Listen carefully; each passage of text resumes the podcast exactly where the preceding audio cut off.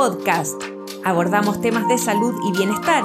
Conversamos con nuestros especialistas de clínica alemana acerca de temas relevantes y contingentes para nuestra comunidad. Estamos contigo para educarte.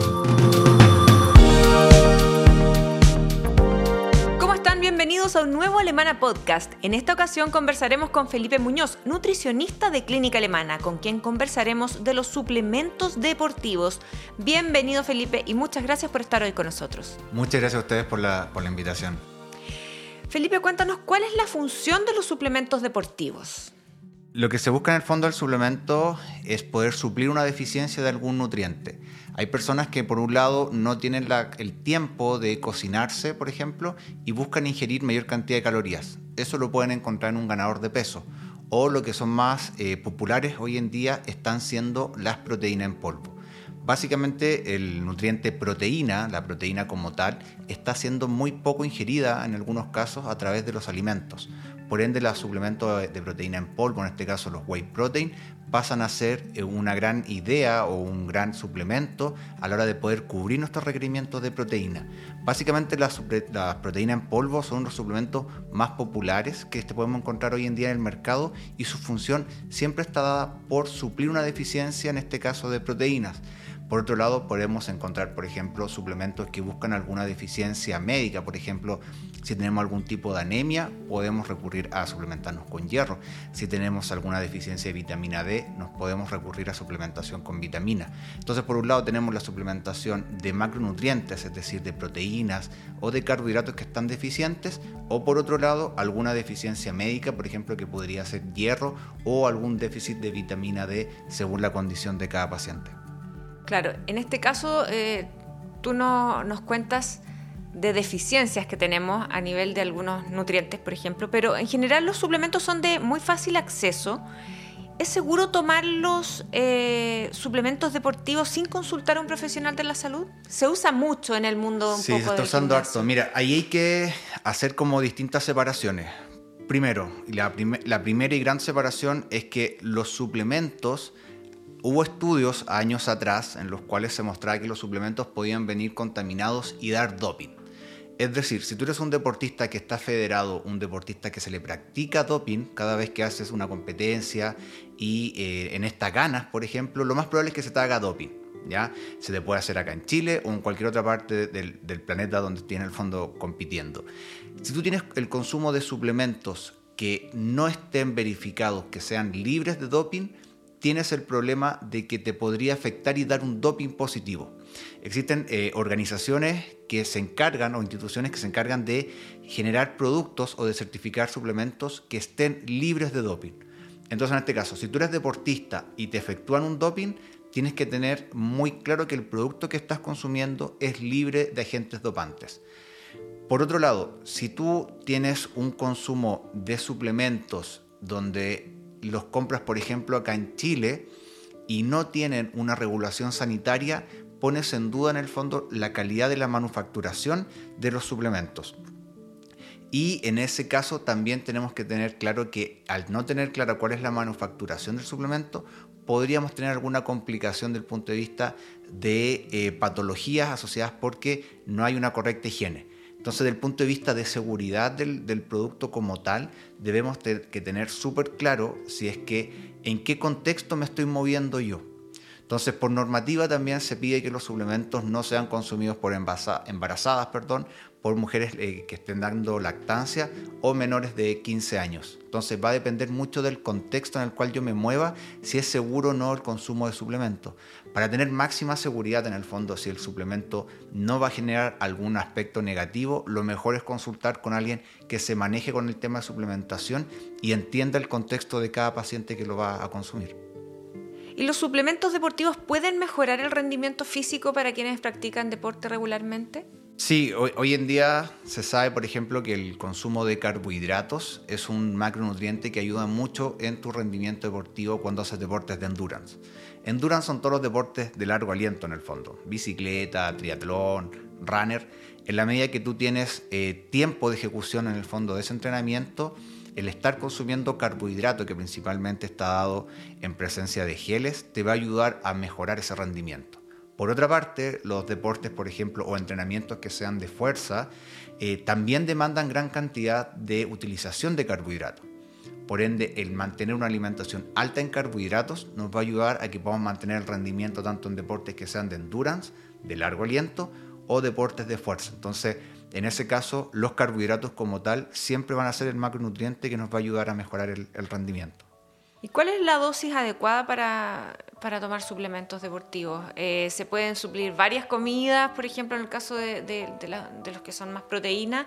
¿Cuál es la medida justa para no excedernos en el fondo y no, no tener algún, algún efecto secundario?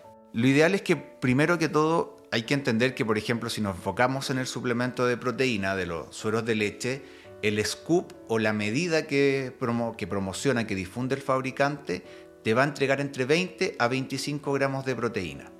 Supongamos que tenemos una mujer de 50 kilos, para hacer números más, más fáciles. El requerimiento de proteína lo colocamos a 2 gramos por kilo de peso, por ende, ese requerimiento diario total es de 100 gramos de proteína considerando ese peso y ese requerimiento de gramos por kilo de peso. Son 2 gramos por kilo de peso por un peso total de la persona de 50 kilos. Eso nos lleva a un requerimiento de proteínas de 100 gramos. De esos 100 gramos yo lo puedo dividir en cuatro comidas que tengo durante el día, por ende cada comida me debería entregar 25 gramos de proteína. El scoop de proteína como tal me entrega 25 gramos. Entonces si yo tengo mi alimentación más ordenada, es decir, yo tengo tres tiempos de comida que me podrían entregar 25 gramos de proteína, quizás con un scoop de proteína yo cubro mi requerimiento total de proteína. Entonces en ese caso, las proteínas como tal estarían cumpliendo su función porque ese scoop de proteína ayudaría a complementar ese requerimiento total. Pero si lo hacemos al revés, es decir, solamente colocamos el scoop de proteína y no tenemos ordenadas las comidas, ese scoop de proteína no cumple su función porque no me ayuda a completar el requerimiento. Por otra parte, existen productos como los ganadores de peso que me entregan gran cantidad de calorías y que generalmente cuando alguien lo consume es porque busca aumentar masa muscular. Entonces pasa exactamente lo mismo. Si ese scoop del ganador de peso son 600 calorías pero yo tengo que, tengo que consumir 3.000 calorías, hay otras 2.400 que me faltan. Si yo no las consigo a través de la alimentación, ese ganador de peso no estaría completando su función. Entonces, generalmente, en el caso de estos dos productos que estamos nombrando, está dado por el refuerzo que te da la alimentación frente al consumo.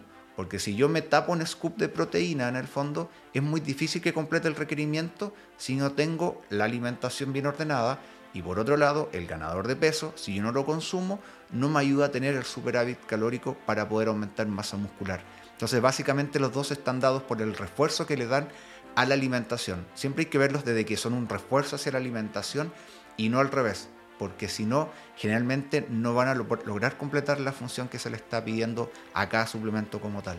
Claro, va a haber alguna deficiencia por algún siempre, lado. Claro, siempre hay que tener alguna deficiencia. Entonces, siempre ordena primero tu alimentación y desde ahí tomas la dosis adecuada de suplemento como un ganador de peso o como una proteína como tal. O sea, mucha gente empieza a consumir proteína en polvo, completa el consumo, la dosis de un scoop diario, pero como el resto de la alimentación no está ordenada, ese ganador, ese, perdón, esas proteínas como tal no logran la función que tienen.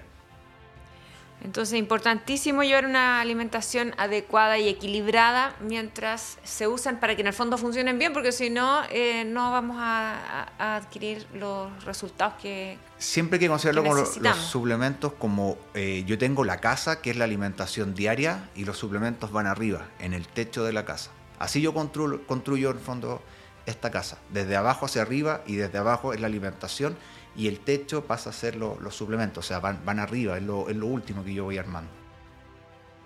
Eh, algo habías eh, comentado anteriormente sobre las regulaciones y restricciones em, de la venta de suplementos deportivos. ¿Cuáles son y cómo puedo saber cuáles son seguros y efectivos? Porque hay una gama gigantesca en el mercado. Sí, primero hay que entender que en ese caso dividimos los grupos de suplementos en dos.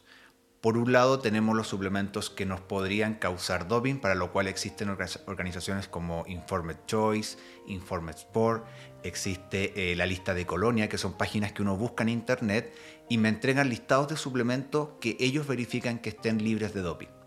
Y después, por otro lado, tengo suplementos que los ha categorizado el Instituto Australiano del Deporte, los categoriza en A, B, C y D, donde A coloca los suplementos que tienen evidencia, o sea, que están basados en, medicina basada en la evidencia y que realmente cumplen una función acorde a un contexto.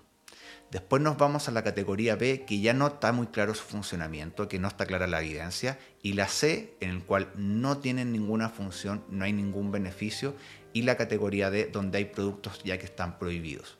Entonces, cuando yo quiero consumir un suplemento, lo importante es que me asesore con alguien que me pueda orientar en dónde está el suplemento que yo quiero consumir, A, B o C. Y desde ahí poder decir, ¿sabes qué? Estás invirtiendo bien tu dinero o no estás invirtiendo bien tu dinero, porque eh, hoy en día los suplementos, sobre todo las proteínas en polvo, han subido de un 2 de al doble o al triple de lo que tenían su valor hace un tiempo atrás.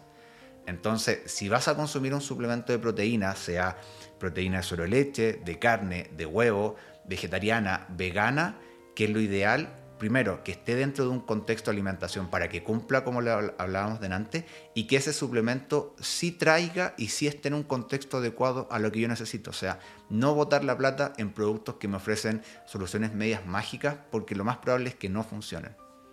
Hace un momento nos hablabas de eh, los suplementos para ganar peso. Sí, musculatura. musculatura, esto es para aumentar la masa muscular.